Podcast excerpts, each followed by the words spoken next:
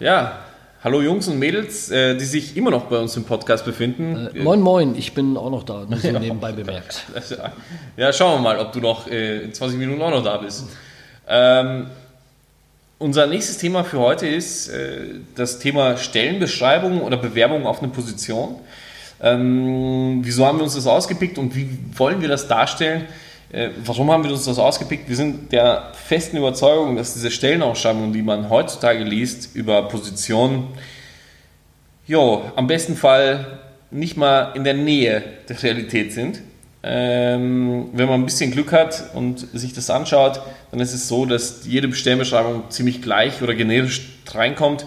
Äh, wir wollen einzelne Punkte, die eigentlich immer sehr stark vorkommen in diesen Beschreibungspunkten, auseinandernehmen ähm, und äh, dafür haben wir uns wirklich die Mühe gemacht. Also nicht wissenschaftlich, aber wir haben uns ein paar Stellbeschreibungen angeschaut und sind darauf gekommen, dass gerade im Vertrieb äh, und vorwiegend auch im B2B, also im äh, Business to Business, also wo Unternehmen an Unternehmen verkaufen, äh, doch ziemlich zum äh, Copy und Paste neigen in ihren Beschreibungen und Anforderungen, was sie nicht gerne vom Bewerber alles hätten. Absolut. Äh, und in diesem Zweck oder für diesen Zweck und in diesem Sinne haben wir uns überlegt, okay, Tobi wird den Part übernehmen des, des Bewerbers. Ich werde mal den Advocatus Diabolis spielen äh, und ein bisschen von der Unternehmensseite kommen. Äh, wir haben gerade noch darüber geredet, ich wollte unbedingt ein Wort einbauen, das heißt Informationsasymmetrie. Ähm, lustigerweise ist es ja meistens so, dass der Unternehmer mehr über die Position weiß ähm, als über den der sich bewirbt. Gleichzeitig hat der, der sich bewirbt, überhaupt keine Ahnung von gar nichts. Ne? Äh, das heißt also, da besteht auf jeden Fall mal ein, ein Wissensvorteil seitens der Firma. Leider ist es so, dass sie nicht unglaublich transparent darstellen, wenn sie eine Position suchen. Äh, wir haben jetzt die, ja, wir haben jetzt, wir haben jetzt äh, die, die Vermutung, dass viele Firmen einfach nur Copy-Paste machen, wirklich, so wie Tobi das gerade gesagt hat, von anderen Sternbeschreibungen. Ähm, ja, und häufig wird auch dort ähm, ja, davon ausgegangen, was momentan die Kollegen im Vertrieb so tun. Ähm, das ist aber auch bei einem Anfänger oder bei einem Neueinsteiger oder beim Quereinsteiger ähm, ja, vielleicht auch da ein Delta geben könnte ähm, zu dem, was man gerne hätte, zu der hundertprozentigen Superperson. Ähm, diese Bewusst oder das Bewusstsein ist vielleicht auch in einigen Fällen nicht immer so vorhanden. Und äh, unser Ziel ist es eigentlich, dass wir euch heute ein paar Tipps und Tricks mitgeben, wie ihr in so einem Vorstellungsgespräch oder auch schon im Rahmen der Bewerbung weiter vorankommt und euch da auch ja, mit Informationen selber versorgen könnt, die dazu führen, eine Entscheidung leichter zu machen, ob der Job, der euch angeboten wird, was für euch ist oder auch nicht.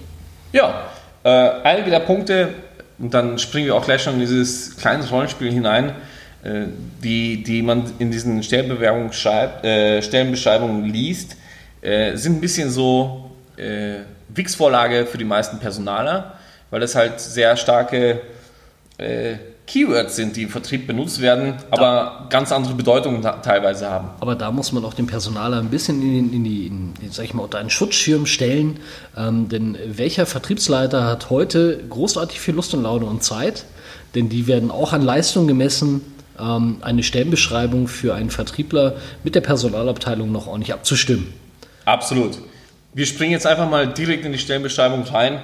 Ähm, jo, also ich bin jetzt der Unternehmer und ich suche jetzt jemanden, der sich im Cross- und im Upselling bei Bestandskunden auskennt. Tobi, was sagst du dazu?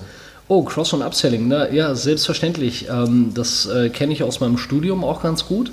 Ähm, dass da da, da geht es ja darum, dass man eigentlich äh, bei, bei Kunden, die man hat, ähm, dann äh, mehr verkauft. Ah. Und äh, das kann ich auch, glaube ja. ich, zumindest. Und, und was, was, können Sie denn dann sonst noch machen? Ja, also Erfolge habe ich da jetzt noch nicht vorweisen können, weil ich ja noch im Studium bin. Und äh, aber ich, die, die, die, die, der Grundgedanke ist mir durchaus bekannt und äh, ich glaube, Neukunden gab es auch noch. Ja. Okay, was wäre jetzt deine richtige Antwort auf die Geschichte gewesen, Tobi? Ja, Gott, ich meine, äh, wenn dich einer mit äh, der Geschichte mal liebevoll versucht zu konfrontieren, ähm, es gibt nichts Schlimmeres, als dann eben äh, nichts zu wissen. Aber auf der anderen Seite kann man die Frage auch umdrehen, indem man einfach nur stumm fragt, ja, welches Potenzial für Up- und Cross-Selling äh, besteht denn bei Ihnen im Unternehmen? Und da würde es mich als Unternehmen zumeist schon aufstellen. Ähm, für euch Zuhörer ist es, äh, die uns zuhören, ist es sicher interessant zu wissen, die meisten Fragen, die man zurückstellt, werden die Unternehmen sehr wohl und sehr oft nicht beantworten können, weil sie sich einfach nicht darauf vorbereiten, dass der Kandidat auch Fragen an die Firma hat. Absolut. Und äh, der riesengroße Tipp, den ich euch mitgeben möchte, ist, ihr sitzt bei einem Bewerbungsgespräch nicht auf dem heißen Stuhl. Ihr habt auch das Recht und auch das sehr gute Recht, ähm, Fragen zu stellen. Stellt viele Fragen zu dem Job, zu der Art und Weise, wie im Unternehmen vielleicht eben sowas wie Cross- und Upselling bei Bestandskunden begriffen wird.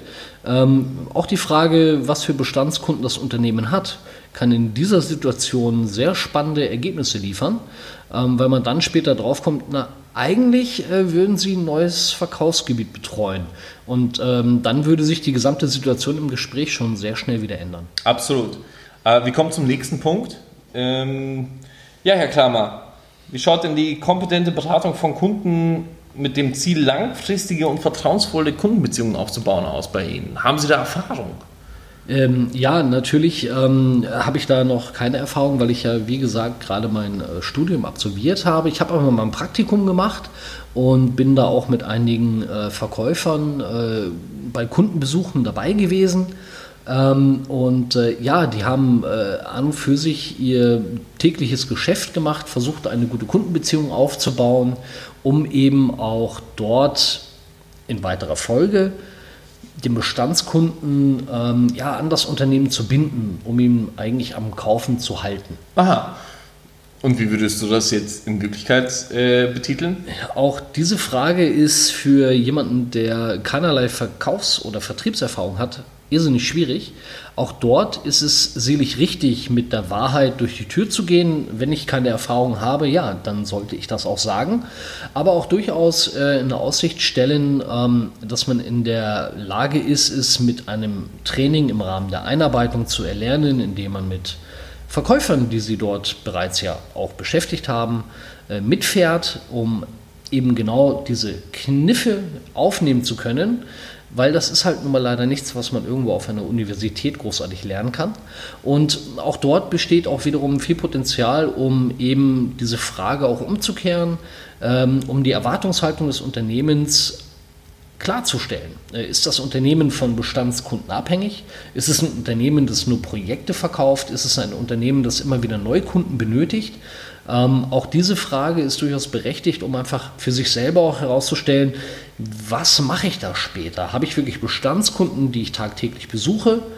Oder arbeite ich hier auch mit Kunden, die ich nur kurzfristig im Zuge eines Projektes betreue und dann über fünf Jahre nicht mehr höre? Also auch die Art und Weise, wie das Unternehmen Kundenbeziehungen definiert, ähm, kann durchaus viele in, ja, Informationen liefern, wie die Arbeitsweise später ausfällt. Und auch dort ist der Arbeitgeber in der Pflicht, im Rahmen ähm, einer Einarbeitung euch mit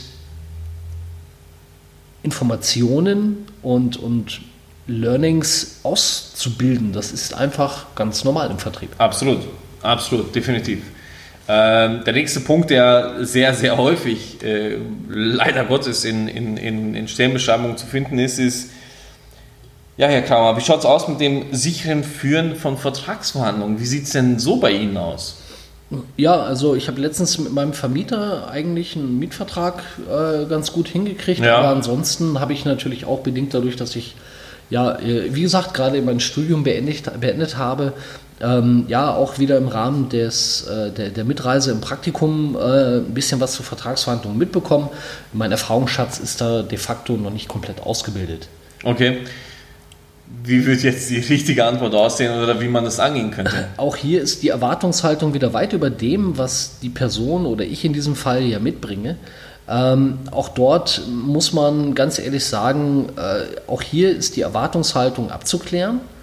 Ähm, dort nach Erfahrungen zu fragen, ist an sich schon ein, ein Fehler des Unternehmens, keine Frage. Aber durch die tägliche Routine, die man in Vorstellungsgesprächen halt hat, wenn man Vertriebler einstellt, kann so eine Frage auftauchen. Und äh, auch dort wieder gilt dasselbe, sei ehrlich, sag, was du kannst und erfinde nicht irgendetwas. Ähm, du kannst auch gerne von einem Projekt, was du im Rahmen deines Studiums hattest oder wenn du wirklich mal Erfahrungen da drin hattest, erzähl es gerne.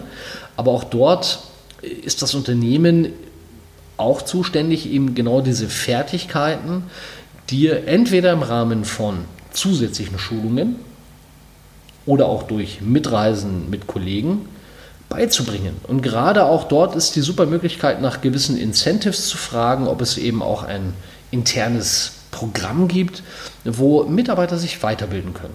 Und ja. auch diese Information ist, glaube ich, für einen, jemanden, der neu in einem Unternehmen anfängt, ähm, sehr, sehr wichtig und sie zeigt auch dann irgendwo ein gewisses Interesse, dass man gewillt ist, sich auf die Sache einzulassen, aber man auch ganz klar sagt, die und die Forderung habe ich, damit ich diesen Job später machen kann, weil ja. ansonsten wäre man ja auch nicht eingeladen worden. Ja, ja. Äh, lässt sich das so generell festhalten, denkst du, Tobi, dass, dass äh, ein Bewerbungsgespräch eigentlich ein Verkaufsgespräch ist? Weil am Ende des Tages verkaufst du ja deine Leistung und deine Person an Unternehmen. Und äh, es muss auf beiden Seiten, glaube ich, irgendwo ein Match sein, oder? Ja. Äh, ich, ich, was ich damit sagen will, ist, du, du, du weißt, wer du bist, und das ist der Punkt mit dieser Informationsasymmetrie, du weißt, wer du bist ähm, du weißt aber nicht, was die Firma ist. Und am Ende des Tages willst du für dich abgleichen, ob die Firma zu dir passt. Und ich glaube, der, der Ansatz, den viele Leute beim Bewerbungsgespräch haben, ist einfach falsch. Ja. Weil, sie, weil sie schauen, okay, ich, ich probiere mich so darzustellen, dass es der Firma passt. Ja. Aber am Ende des Tages muss es für mich passen, so wie die Firma ist. Äh, denkst du, dass das eine, eine, eine richtige Aussage ist? Ähm, absolut. Also ich glaube schon, dass es dort äh, sehr viele Analogien gibt zu einem Verkaufsgespräch. Es läuft sehr ähnlich ab. Ähm, und äh, auch als Bewerber muss man sich davon lösen, dass man im Endeffekt wie ein, ja, in einer Quizshow sitzt ja. und nur Fragen beantwortet. Ja ähm, das ist de facto nicht der Fall. Und auch die Erwartungshaltung des Gegenübersitzenden oder der Gegenübersitzenden ist de facto eine andere, auch wenn sie sich so nicht verhalten. Und ich glaube schon, dass man in der Situation gerade zeigen kann, wie man ähm, ja, damit umgeht, wenn jemand einen Bedarf hat. Deswegen ist man da. Ja. Und eben diesen Bedarf schon durchaus erkennt, aber dann auch eben sich, ich sag mal, durch das Gespräch durchwurstelt um am Ende des Tages eben zu zeigen, ja, ich bringe nicht alles mit, aber ich habe die Möglichkeit, ein sehr guter Mitarbeiter, ein sehr guter Vertriebler, was auch immer zu werden, ja. wenn ihr mir dabei helft, ja. wenn es diese Hilfe gibt. Und wie tut ihr als Unternehmen, wenn es funktioniert, wenn es nicht funktioniert, wie unterstützt ihr mich? Ja. Und dieses Recht besteht meines Erachtens nach gerade bei den Stellenbeschreibungen, die wir uns für Junior Sales ja. oder wie das immer so schön heißt, angeschaut haben. Ähm, ja, da wird erwartet, dass man eine fertige Person bekommt mit 20 Jahren Berufserfahrung, die äh, aber dann bitte auch studiert haben soll und wenn es geht, jetzt auch noch gerade 25 ist. Das wird nicht funktionieren und diese Bewusst oder dieses Bewusstsein darf ich als Bewerber auch durchaus zeigen. Und ähm, unser Tipp eigentlich, den wir euch mitgeben möchten, ist, da mit breiter Brust reinzugehen. Bereitet euch gut vor, analysiert die Stellenbeschreibung und fragt, fragt, fragt. Definitiv. Denn ohne das wird nicht viel rausbekommen. Ja, absolut nicht. Äh, vielleicht darf ich noch eine ganz kurze Anekdote zu der ganzen Thematik äh, darbringen, weil wir auch über Vertriebsjobs reden. Äh, bei meiner Vertriebsposition, so wie Tobi das auch schön gesagt hat, äh, waren die Anforderungen an den äh, Bewerber eigentlich eine viel, viel, viel höhere, als das, was ich mitgebracht habe. Ähm, äh, es gibt einen unglaublich großen Philosophen, deutschen Philosophen, der heißt Oliver Kahn. Der hat mal gesagt, du brauchst Eier, Eier, Eier. Ähm, und, und wenn, du dich, wenn du dich da reinstellst und sagst, hey, ähm, das ist das, was ich kann, das ist das, wer ich bin, äh, take it or leave it, ähm, dann okay, die Chance besteht, dass du den Job nicht bekommst, aber wenn du es nicht sagst, dann besteht die Chance eben nicht, dass du den bekommst. Ähm, das ist mein Zugang zu der ganzen Situation. Absolut. Und äh, wir schließen das Ganze, glaube ich, auch mit Oliver Kahn, ja, der klassisch immer gesagt hat, nach der Ecke zu seinen Kollegen, wenn er den Ball rausgefaustet hat, raus, raus, raus. Also geht raus und zeigt es den Unternehmen. Wir wünschen euch viel Erfolg dabei Absolut. und bis demnächst. Ciao. Jo, ciao.